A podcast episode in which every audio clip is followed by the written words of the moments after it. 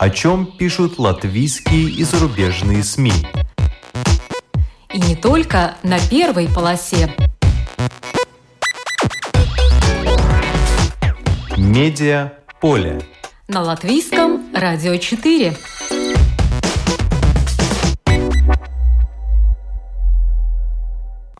Здравствуйте! Вас приветствует Марина Ковалева. Как пытались протолкнуть по-быстрому поправки к закону об объединении общественных СМИ? Будет ли в Латвии свой закон об иноагентах? Хороша ли идея превратить Рижский русский театр в театр наций? В чем разница между «откривошина» и «откривискошина»? Подставит ли хромой утки костыль о грядущих выборах президента Латвии? О чем вообще говорят латыши в телеэфире? Об этом сегодня в «Медиаполе». Наш гость – журналист Анита Даукште, в прошлом многолетний главный редактор крупной газеты, ныне ведущая политических и новостных программ на ТВ-24. Медиа поле. На латвийском радио 4.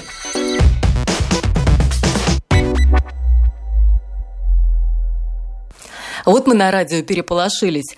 В минувшую пятницу в середине дня узнали, что ко второму чтению поданы такие поправки, что нам не жить. И принять их в Сейме собираются уже в этот четверг. Поправки к закону об объединении общественных СМИ ко второму чтению, среди прочего, предусматривали фактически ликвидацию ЛР-4 в его нынешнем виде. И не только ЛР-4, а полностью ликвидацию содержания на русском языке во всех трех общественных СМИ – на радио, телевидении и портале Rus.LSM.lv. И это не все. Исходя из поправок, должны были бы исчезнуть отдельные бренды общественных СМИ. Например, самое популярное в Латвии радио – это «Латвия с радио 2» и этот раскрученный бренд исчез бы. Но и это еще не все. Появилось предложение, которое может поставить под сомнение редакционную независимость общественных СМИ. Несмотря на выходные, работники латвийского радио собрали подписи в защиту общественных СМИ. Вынесли ссор из избы, вышли в эфир.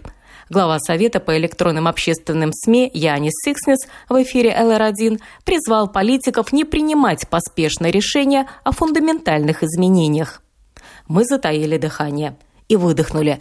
После того, как на пресс-конференции по итогам заседания коалиции Крышинис Каринч торжественно объявил, поправки в срочном порядке рассматривать не будут, так как надо провести дискуссии по двум ключевым вопросам. О самом процессе объединения СМИ, здесь и вопрос о затребованных 150 миллионах на объединение, о брендах, управлении и прочем, и о развитии медиасреды как таковой. Вот здесь-то вопрос о русском языке и об ограничениях на работу для работников некоторых НГО. Парламентский секретарь Министерства культуры Ритварс Янсунс, представитель национального объединения, после заседания коалиции сообщил журналистам, что предусматривает поданное предложение о переходе общественных СМИ на латышский язык. Kultūras ministrija tiešām iesniedza šādu uh, priekšlikumu, balstoties. Министерство культуры действительно подало такое предложение, основываясь на принятом правительством в январе этого года концептуальном сообщении о стратегической коммуникации на период до 2027 года. В нем сказано, что в среднесрочной перспективе та часть общества, которая была подвержена российскому информационному пространству, перейдет в латвийское и европейское информационное пространство. В связи с этим мы предлагаем не сейчас, а с 1 января 2026 года переход общественных СМИ на латышский язык, включая и нацменьшинства. Разумеется, сейчас, когда готовится окончательная редакция закона об объединении СМИ, а также основополагающие основополагающие принципы работы медиа, над которым работает Министерство культуры, по этим вопросам будут вестись дискуссии с отраслью. Все это будет идти параллельно. В основополагающих принципах работы медиа будет определен языковой вопрос, и тогда это же будет определено и в законе pamatnostādnes, kur tiks.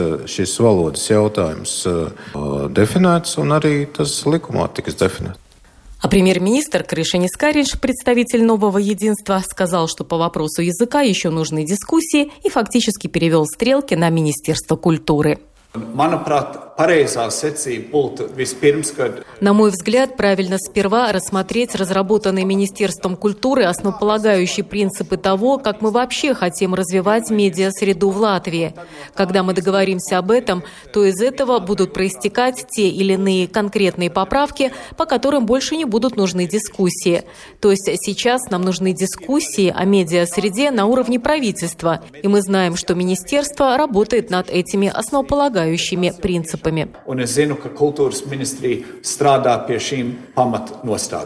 Меня же интересовал глобальный вопрос. Какая польза будет для Латвии, если правительство все-таки примет решение о закрытии ЛР-4, программ на русском ЛТВ, портала РусЛСМ? Именно для Латвии, не для нас объединения, которое стремится выполнить свои предвыборные обещания «одна страна, одно медиапространство», не для правящих членов коалиции, которые, возможно, думают, на чем сэкономить средства, когда дефицит госбюджета достиг максимально допустимого в ЕС – не для каких-то частных медиаструктур, которые, очевидно, выигрывают за счет закрытия русского вещания общественных СМИ. Ведь при росте их аудитории они могут рассчитывать на более жирный кусок рекламного пирога, просто за счет роста слушателей. То есть я задала вот этот простой вопрос, какая польза будет от этого для всей Латвии? Ритварс Янсенс, парламентский секретарь Министерства культуры, представитель национального объединения, которое как раз и подало предложение о ликвидации содержания на негосязыке, сказал следующее – Ну, ja, ja man jāatbild kā kultūras ministrijas... Если мне надо отвечать как представителю Министерства культуры, то если нет отдельных редакций, русской службы, латышской службы, то, как мне кажется, проще создавать единое латвийское информационное пространство единой службе новостей на едином языке. Telpu vienotam э, ziņu dienestam un vienā valodā. Кришинис Каринш от ответа уклонился, повторив то, что сказал ранее. Kā es minēju, manuprāt, vispirms kultūras ministrijas pamatnostādnes vienojamies par to, kā mēs veidosim mūsu kopīgo telpu, un no tā izriet viss pārējā darbība. Переведу. Как я уже упомянул, первым делом основополагающие принципы Министерства культуры договариваемся о том, как мы создаем наше единое медиапространство, и из этого исходит вся последующая деятельность. Другие журналисты со второй попытки, все-таки добились хоть какого-то ответа на вопрос о наших уже латвийских иноагентах. Александр Кирштейнс, представитель национального объединения, подал предложение о том, что в правлении общественных СМИ и на должностях главных редакторов не могут работать те, кто ранее работал в организациях, финансируемых зарубежными странами. Но проблема-то в том, что в Латвии все журналисты-расследователи работают как раз-таки получая зарубежные гранты. Журналист Леты Айнер Слея понял этот вопрос, а Санита Емберга из Ребалтики дожала, чтобы политики сказали хоть что-то вразумительное по поводу этого предложения, которое, похоже, позаимствовали, по словам Саниты, у Орбана и Путина. Каринч в третий раз сказал, что этот вопрос отложен, и это тоже вопрос медиа-среды и того, как мы обеспечиваем редакторскую независимость, исходя из принципов западной демократии. Эдгар Ставарс, председатель парламентской фракции Объединенного списка, был более многословен.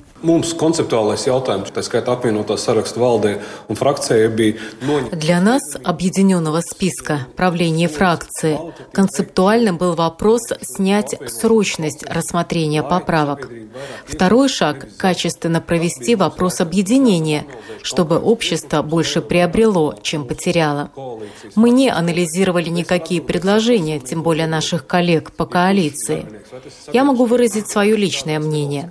Любой работник, если он работал в общественном СМИ или НГО страны, которая не является для нас недружественной страной, то я не вижу причин для того, чтобы он не мог работать.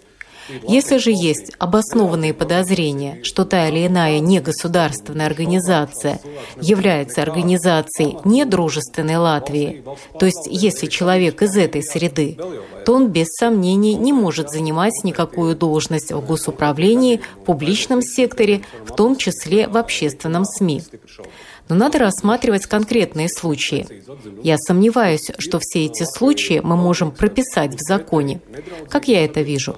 Латвийские службы безопасности дают заключение, какие НГО являются недружественными Латвии. и работники которых не могут быть связаны с Латвией, и особенно с латвийскими общественными СМИ. Не будем сортировать людей по тому или другому рабочему месту, где они законно работали, следуя принципам демократии и защищая свои ценности или задачи. Будем оценивать людей, исходя из их профессионализма и того, что они своим профессионализмом могут дать Латвии и латвийским общественным СМИ. Но при этом, если у служб безопасности есть хоть малейшие сомнения по поводу бывших или нынешних работников, то они не смогут работать в публичном секторе, в том числе в общественных СМИ. Drošības sargājošām iestādēm ir kaut mazākās bažas šīs iestādes eh, bijušiem vai esošiem darbiniekiem, tad visnotaļ noteikti nekādā gadījumā šādi darbinieki nevar strādāt eh, publiskajā sektorā, tā skaitā Latvijas sabiedriskajā mēdījā. Итог пока таков. Поправки, которые касаются общественных СМИ, будут приняты не в двух чтениях, а в трех. То есть есть время еще что-то изменить. Медиа поле. На латвийском радио 4.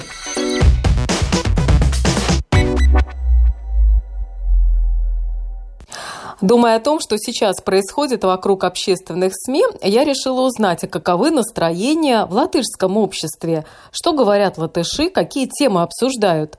Для этого я решила созвониться с Анитой Даукште, журналистом, а, ведущей политических ток-шоу и других программ на ТВ-24.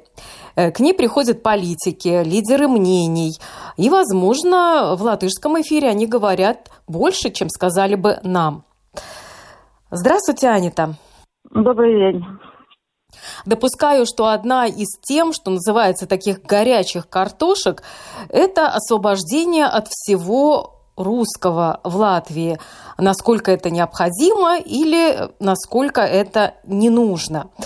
Вот э, с кем из ваших гостей вы обсуждали эту тему в последнее время? Ну, с очень многими. Можно сказать, что я обсуждала и с господином Заклерсом, бывшим президентом э, Латвии, и эм, бывшим руководителем Национального театра Оярсом Рубинисом, и и журналистка, кстати, Алла Петропавловская много говорили на эту тему. Я даже не припоминаю, потому что очень многими я разговаривала именно по этому вопросу, потому что это действительно является таким, ну, как бы а, наиболее, мне кажется, а, важным моментом, потому что это касается очень большой части нашего общества, и к тому же это касается развития и вообще дальнейшего существования разных этнических групп Латвии. А какие самые необычные аргументы э, в пользу э, дерусификации или наоборот против дерусификации вам довелось услышать? Э, я сейчас помню э, господина Затлерса, которого я спрашивала, будет ли он разговаривать и разговаривает ли он вообще э, на русском языке с русскоязычными СМИ.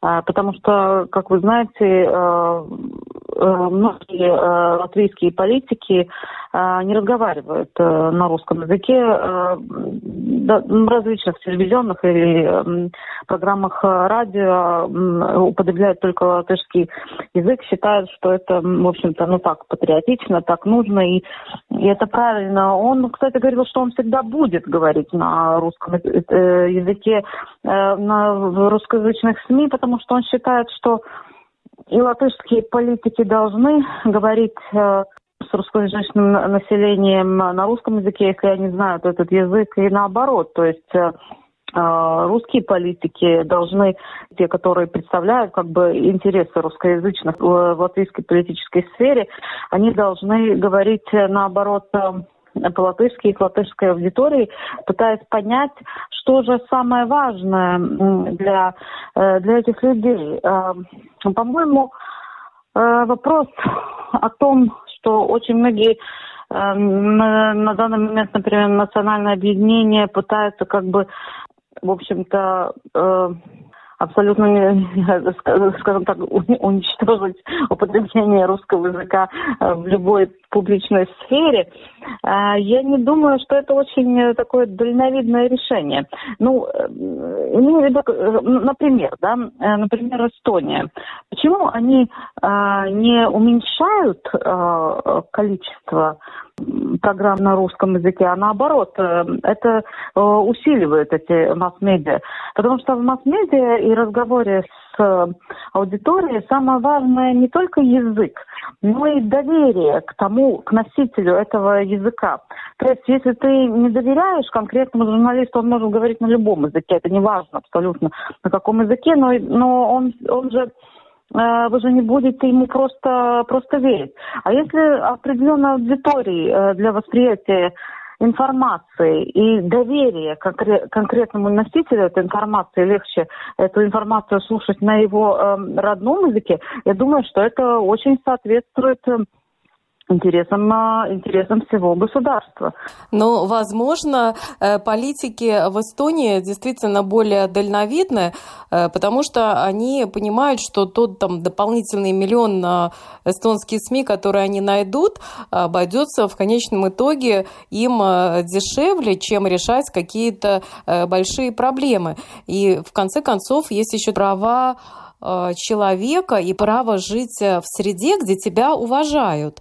И вот уважение к твоему языку и дать тебе возможность э, вечером там слушать какие-то телепрограммы или смотреть фильмы на родном языке, это может быть проявление не только ну, доверия, но и уважения э, к части своих жителей, которые в свое время проголосовали за э, независимость страны, которые затем там проявили лояльность выучили язык, э, пошли, сдали экзамен на получение гражданства, несмотря на то, что здесь родились, и, возможно, по э, каким-то европейским стандартам, возможно, полагалось это гражданство и автоматически. То есть это проявление, прежде всего, не только доверия, но еще и уважения. А когда тебе это запрещают, то получается, что ты часть общества просто настраиваешь против себя. Ну, не совсем согласна. Это не совсем вопрос уважения. Я думаю, что то, что понимают э, политики Эстонии, то, что понимает ну, часть политиков Латвии, это, это скорее то, что донести до аудитории твое мнение, конечно же, легче на языке, который э, является родным языком части общества. И если ты хочешь более распространить свое мнение на какие-то определенные вопросы, ну, например, война, война э, в Украине, а на Украине, тогда, прости, ну, легче же говорить на этом языке, который понимает та аудитория, которую ты хочешь, ну, как бы впечатлить. Не так ли? Да, я с вами, конечно, согласна, но если почитать э, некоторые комментарии э, в социальных сетях, особенно э, тех людей, которые читают то, что пишет Лиана Ланга, то можно же попасть латышам в категорию предателей, если они будут говорить на русском языке с русскоязычной аудиторией. Я читала такой пост, что давайте посмотрим, кто там в этом репортаже будет комментировать по-русски, мы тогда будем знать, кто предатель. Знаете, я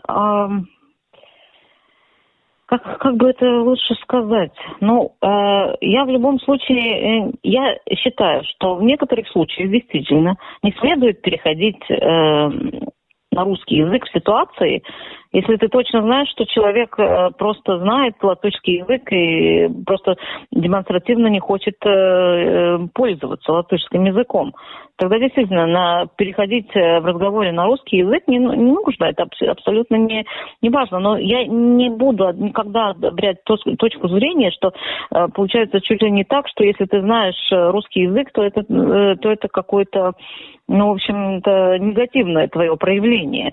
И лучше бы всем, которые знают латышский, э, то есть русский, вообще лучше языки выдернуть и, и вообще, чтобы не, не разговаривали э, на этом языке. Я считаю, что это абсолютно какой-то, ну, бред, в общем-то. И, и так следует э, латышский язык действительно как язык э, достаточно малочисленного э, народа, он очень, очень важен, и, и для всех латышей это, в общем-то, является как бы э, лакмусовой бумажкой, э, чтобы проверить то, насколько лоялен э, человек э, государству, знает он или не знает э, латышский язык. Это я абсолютно понимаю, но это не исключает то, что я могу, э, должна и, в общем-то, считаю возможным употреблять и говорить на других языках и, э, тем не менее, и на русском языке. Э, вы упомянули Валдеса Затлерса, э, бывшего президента страны. Это как раз тот человек, который первым заявил, как только началась война России против Украины, о том, что нам надо сказать нашим латвийским русским, что вы наши он призывал уже тогда, в первые дни войны, э, чтобы политики не использовали вот эту ситуацию и не разделяли э, русских и латышей. Э, вот исходя из вашего опыта общения с лидерами мнений самого разного уровня, самых разных сфер, насколько вот популярна вот эта точка зрения, что вы наши, русскоязычные, вы наши, латвийские, э, сейчас э, среди вот латышской элиты? Знаете, в начале войны эта, эта точка зрения была намного популярнее, чем сейчас. Потому что, к сожалению, произошла такая, ну, неприятная, э, неприятная ситуация. Я понимаю эмоциональное отношение очень многих э, э, к тому, что происходит э, на Украине просто, просто а, где русская, русская, э, то есть российская, простите, армия просто зверствует и ведет э, войну с э, военными преступлениями и тому подобное. Это настраивает очень многих людей, в общем-то, против, против России и, и, и, и русским, в общем-то, тоже не думая о том, что сама этническая принадлежность э, никак не клеймит человека. То есть клеймит э, человека его э, действия. И тут тот самый Валдис Затлерс, он довольно четко определил, он говорит, тут очень важно различать, кто является гражданами России, а кто является просто жителями, жителями Латвии или гражданами Латвии, и те, и те, те же русскоязычными. И, в общем-то, это, эта ситуация немножко так, как бы она стала, э, ну, стала немножко такой... Э, э, менее приятной, менее приятной и менее такой э, благожелательной для тех людей, которые одобряют э, действия России э, в Украине.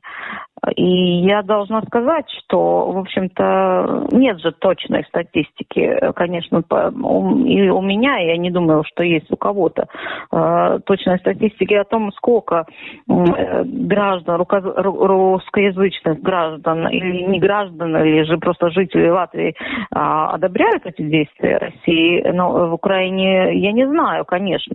Но впечатление такое, что это очень большое количество людей.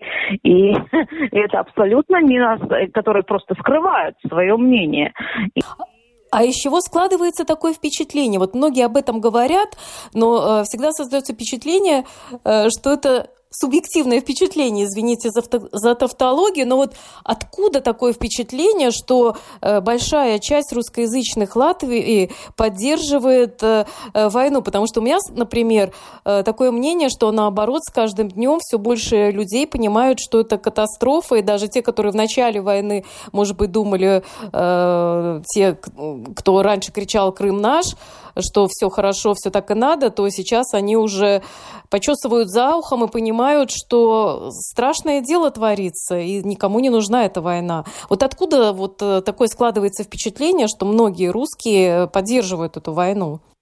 А, вы знаете, у меня тоже есть э, довольно много знакомых. И те, которые действительно мои знакомые, они все э, придерживаются такой точки зрения, как, э, как и я, в общем-то, э, насчет России, этих действий в Украине, войны, войны и тому подобное. Но почти все они говорят, что они э, или разорвали отношения, или находятся в ссоре с очень многими своими э, друзьями, э, родственниками и тому подобное, которые наоборот считают, что э, все э, действия России э, в Украине вполне объяснимы, нормальны, и так, так и следует э, делать. Э, я, ну, как, как бы создается впечатление, что и у меня же не, ну, скажем так, не очень много знакомых русских, ну не очень много, но, но есть такие. И как-то, ну как-то это впечатление такое создалось, что, в общем-то, эти люди просто просто молчат. Очень многие просто молчат. То есть они ничего не говорят по этому поводу. И но думают, думают, в общем-то, не очень хорошо о, о Латвии, о тех, э, например, действиях латышских властей и многих латышей, которые поддерживают э, Украину, которые собирают помощь, э, помощь украинцам, которые помогают беженцам и тому подобное. А говоря о э, ваших э, гостях э, политических ток-шоу на канале ТВ-24, вот кто из ваших гостей, возможно, ужесточил свою позицию по отношению к русскоязычным в последнее время. Может быть, они объясняли, почему, что для этого послужило причиной. Может быть, какой-то конкретный случай. А, нет, это не, нет, не совсем, а, не совсем так. Эм, я могу сказать, что почти все изменили свое мнение. Я не думаю только о политиках, но очень многие, очень многие люди, потому что они поняли первые дни войны и перв, фактически первый месяц, первое время, э, казалось, что это же действие, это же Путин. Это же злой Путин, который там сидит и, и, и в общем-то, все делает вот эти страшные военные преступления. А потом медленно-медленно э, переходило такое осознание той ситуации, что это, в общем-то, ну, один Путин, простите, не, вою, не воюет в Украине в Украине воюют э, российские граждане, российские люди, которые, ну, вполне, как говорится, они, они вдруг, вдруг решили быть, э, они считают э, врагами украинцев, не только украинцев, а весь, весь как цивилизованный Запад считает своим, своими злейшими врагами. И, значит, готовы там зверствовать, зверствовать на полную. И нет никаких абсолютно иллюзий, что эти люди могут делать э, например, ну не дай бог, конечно, придя в Латвию, да. И это создает, это, это имперские, имперские настроения, которые э, исходят из, э, из этого настроения, то, что никто там особо не, не возбухает против мобилизации или тому подобного, ну, ну и что? И тогда создается впечатление, что это, это в общем-то, это народ, который поддерживает своего лидера, который поддерживает его Э, действия, э, агрессивное действие в Украине. И еще в начале войны а, я слышала одну украинскую журналистку, которая выразила такую, ну, казалось бы, безумную идею, что интересно, что было бы, если бы россияне, которых э, отправляли бы на фронт, массово сдавались бы в плен. И вот это движение бы ширилось, ширилось, может быть, это помогло бы э, прекратить эту войну. Но, как мы видим, такого не происходит. Хотя это, конечно, наверное, идея такая с малореализуемых, но почему нет?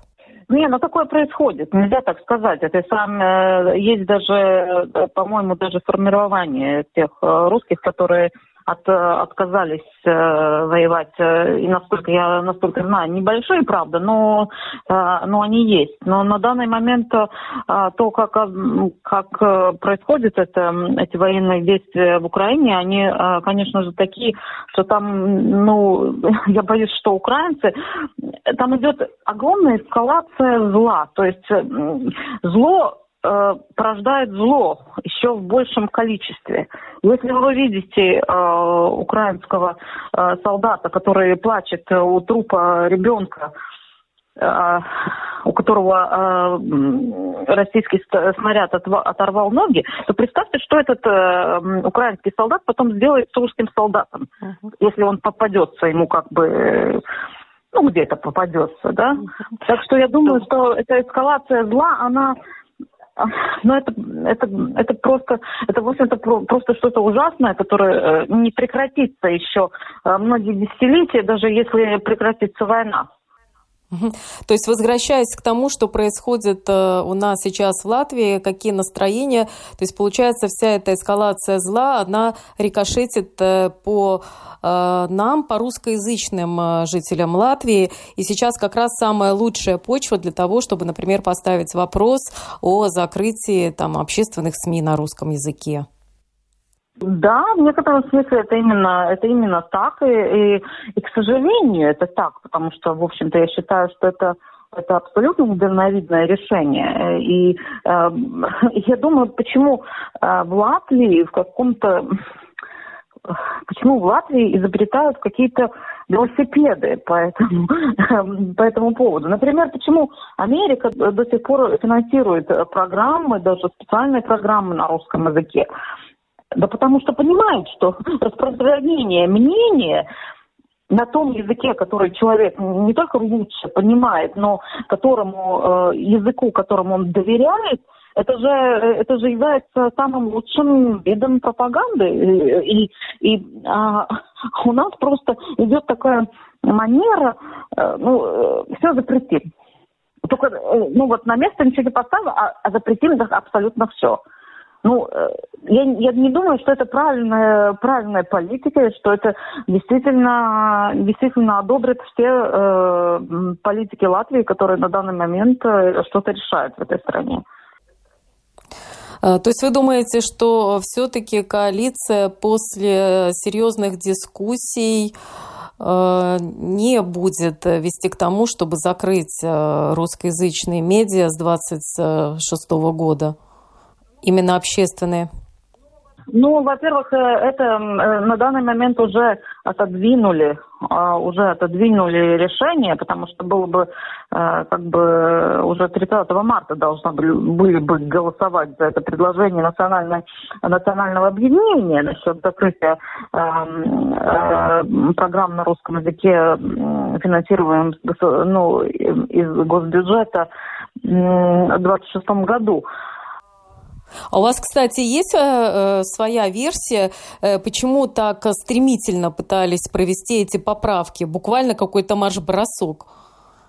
Четыре дня и все. С понедельника по четверг. Потому что, нет, вот, э, чисто зная, как э, проходят эти политические политические если ты хочешь что-то продвинуть в парламенте, во-первых, сам, сам законопроект о объединении э, радио и телевидения, общественных радио и телевидения, он э, рассматривался в двух чтениях.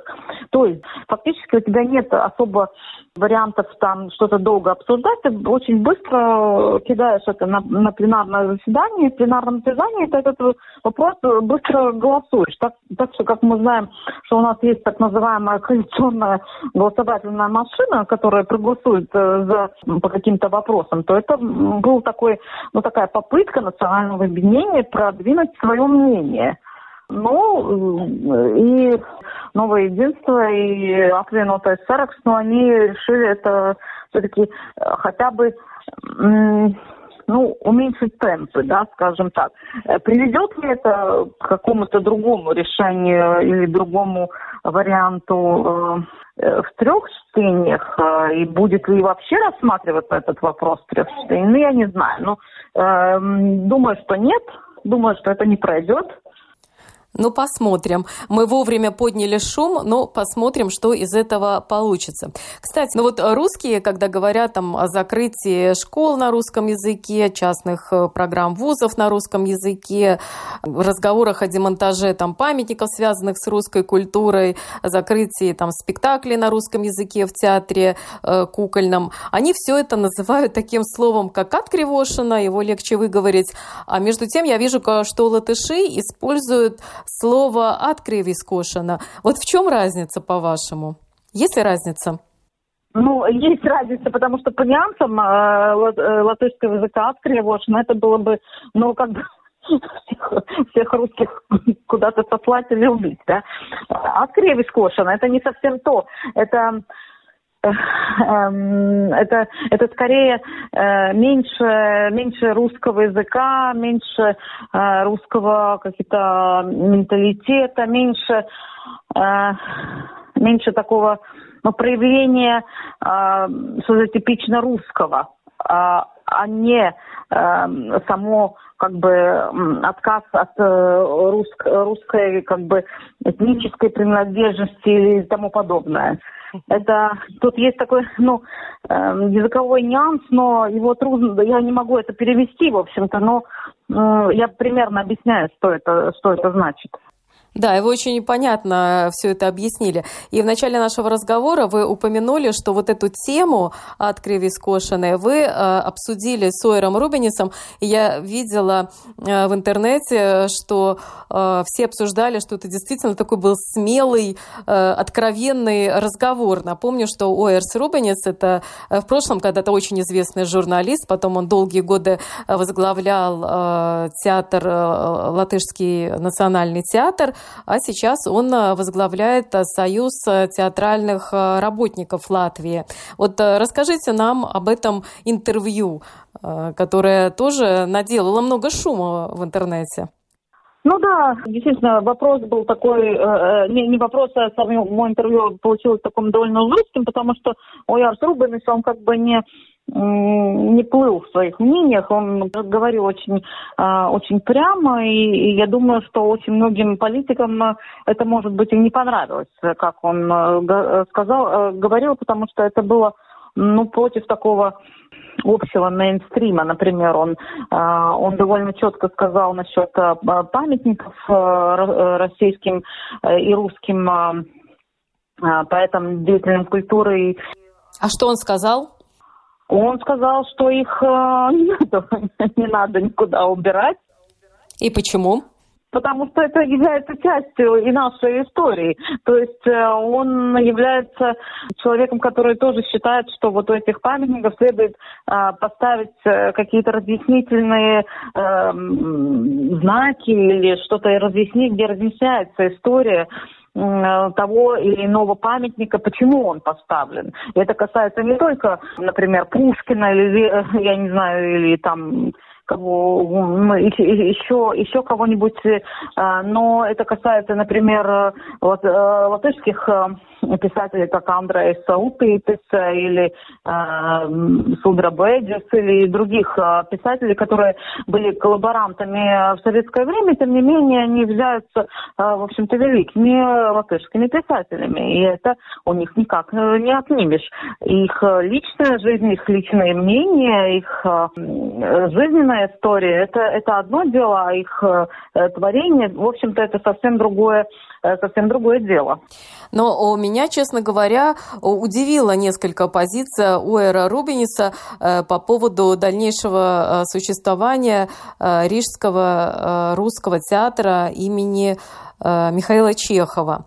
Э, я даже вырезала эту цитату, давайте послушаем. Es domāju, ka tas teātris ir vajadzīgs, kā vienība viņš ir vajadzīgs. Vai viņš tikai kā Криотеатр, tas ir ļoti liels jautājums. Я думаю, что этот театр нужен, как единица он нужен.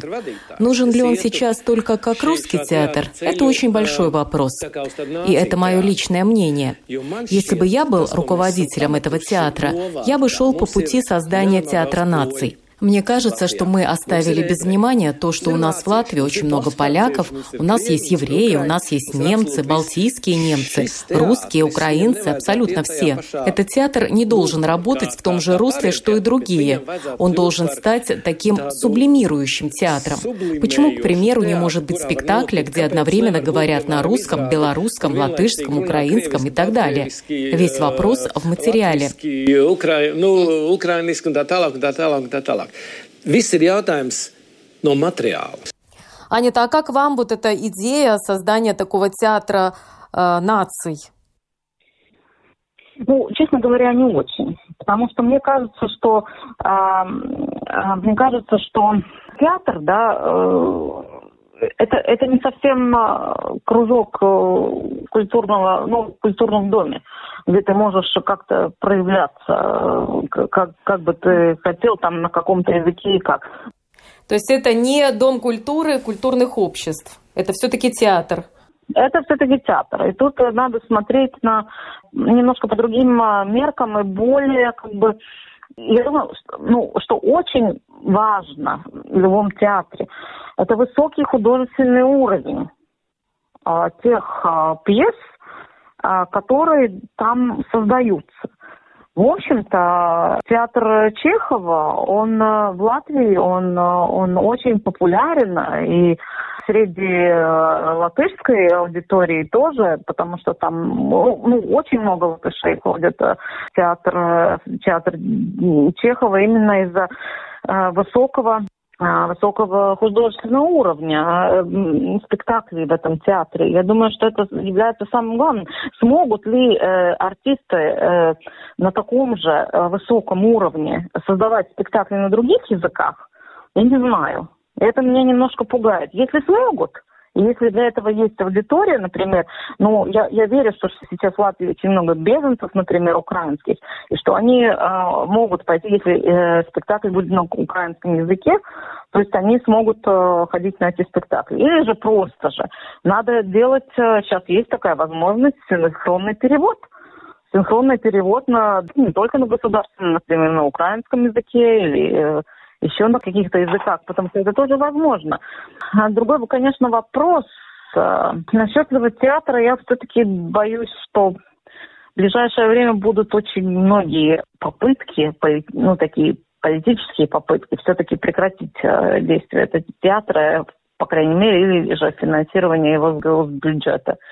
И я не думаю, что это так просто, так просто кончится, потому что я думаю, что господин Пунтулис, э, министр культуры, я думаю, ну, он это так бы, как бы не говорит об этом, но я думаю, что он настроен очень э, решительно по этому поводу. Раз он так решительно настроен, например, насчет э, существования русских программ на латвийском радио. Я думаю, что это будет распространяться и на театр. Да, тем более мы видим, что решение, например, э, по э, спектаклям на русском языке в кукольном театре Риги, оно уже принято, и э, летом выйдет там последний спектакль, и все будет только на латышском, чтобы детки уже с детства, если ходили в театр, приучались уже к латышскому языку. То есть я согласна, что, наверное, так это не оставит. Какая-то трансформация, наверное, ждет наш рижский Э, русский театр имени э, Михаила Чехова, но э, поживем, увидим. Анита, какие еще темы э, вот обсуждаются сейчас э, в латышской среде? Вот у вас последнее время э, в вашей программе э, «Неделя постскриптум» э, были такие люди, как Роберт Зиле и сам Кришенис Каринш, и Валдес Домбровскис. Э, вот какие темы сейчас самые горячие, вот помимо той, которую мы уже обсудили?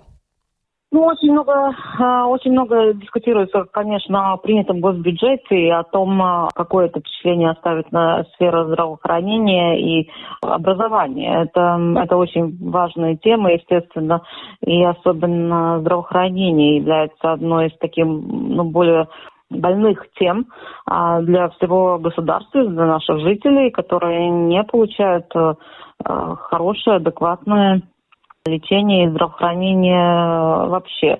А, конечно же, второй вопрос, который я обсуждаю в своих передачах, это очень высокая инфляция, э, которая отчасти только является э, последствиями войны в Украине. И, в общем-то, на данный момент, когда энергоносители уже не такие не такие цены не столько высокие на данный момент, а мы как-то как-то странно становится, что мы до сих пор э, платим такие огромные цены во всех магазинах, и с чем это вообще э, с чем это вообще связано. Э, экономические темы, в общем-то, латышское общество очень все-таки э, те вопросы про язык и тому подобное, да, это, это очень важно, действительно очень важно, но э, экономические проблемы, экономические темы, я думаю, что это один из самых, э, самых важных вопросов, которые беспокоят очень многих э, людей, потому что та ситуация, например, которая создается на данный момент, что в этом госбюджете решены практически две проблемы, то есть решают две проблемы. Одно это э, закупить более больше оружия, второе повысить зарплаты самому высшим чинам политического Олимпа, если можно так сказать. И фактически это является только две сферы, которые у нас на данный момент могут чувствовать себя достаточно обеспеченными и более-менее нормально. Если же, э, с, например, закупками оружия все согласны, что это так и надо делать, э, имея в виду геополитическую ситуацию и э, то, что мы находимся с соседями, со страной-агрессором, то насчет, например, тех самых зарплат высших чиновников и государственных мужей, депутатов парламента, э, правительства и президента, но это не совсем, а, не совсем так. Но да, вот сейчас еще одна тема, которая, на которой любят говорить э, э политические обозреватели, я никакой, не, как говорится, не... Я тоже люблю на эту тему поговорить. Это, в общем-то, выборы, э, выборы президента, как все знаете, э, господин Левиц, эм, президент до 8 получается, до 8 июля этого года, значит, э, в конце мая будут э, всеми происходить выборы нового президента. И, в общем-то, это тоже касается политической стабильности э, Латвии. А, кстати, Валдес Домбровскис что ответил на вопрос, планирует ли он баллотироваться в президенты, если так можно сказать? Это был горячий вопрос, конечно, и передача э, «Неделя. Постскриптум», она была первая, где он сказал, что он не собирается баллотироваться на пост э, президента Латвии, потому что у него есть очень много дел в Еврокомиссии, и он будет э, заместителем, первым заместителем Урсулы фон дер Ляйен, председателя Европейской комиссии, до конца э, следующего года, до ноября или даже декабря следующего года. Так что у него есть, он еще не является, как говорится, э, как господин Левиц, э, хромой уткой. Господин Левиц у нас уже хромая утка, ну так, обозначает тех руководителей государств высочайших чиновников, которое время на посту кончается. То есть э, господин Домбровский не совсем такой, и он э, действительно не собирается баллотироваться на этот э, пост президента Латвии. Хорошо, тогда хромой утки подставят костыли? А, не знаю. Думаю, что нет. Но э, может быть по-разному. Я не хочу гадать, потому что на данный момент э, ясно то, что коалиция ситуации, когда объединенный список собирается выдвинуть своего претендента на пост э, президента Латвии, это уже значит, что коалиция фактически э, не является единой по этому вопросу. И э, чем это может кончиться, то есть э, кто может стать претендентом на этот пост, будет ли такой объединенный претендент, за которого готово голосовать все, но вот это, это сейчас является вопрос, потому что объединенный список э, как бы дает намеки, что их кандидатом может быть Улдис Пиланс. Но тут уже э, становится более чем ясно, что ну, не, не думаю, что, например, э, новое единство может за него проголосовать. Олигарх в президенты – это интересный ход. Ну, вы знаете, я не считаю, что Пиланс является олигархом. У нас в Латвии вообще олигархов нет, потому что, чтобы быть олигархом, надо быть э, влиянием трех сферах, то есть э, с очень большим влиянием в экономической сфере, чтобы ему принадлежала конкретная политическая партия, третье ему принадлежали СМИ. То есть э, Улдис Пиланс, ну, как минимум по двум пунктам не проходит. Э, спасибо, э, Анита, за то, что вы нам рассказали сегодня так много интересного. Э, это была Анита Даукште, э, ведущая э, программ на ТВ-24 «Неделя по скриптам» и «Зиню ТОП». Программу подготовила и провела Марина Ковалева. Спасибо за внимание.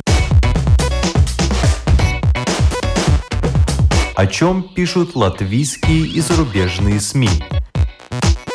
И не только на первой полосе. Медиа поле. На латвийском радио 4.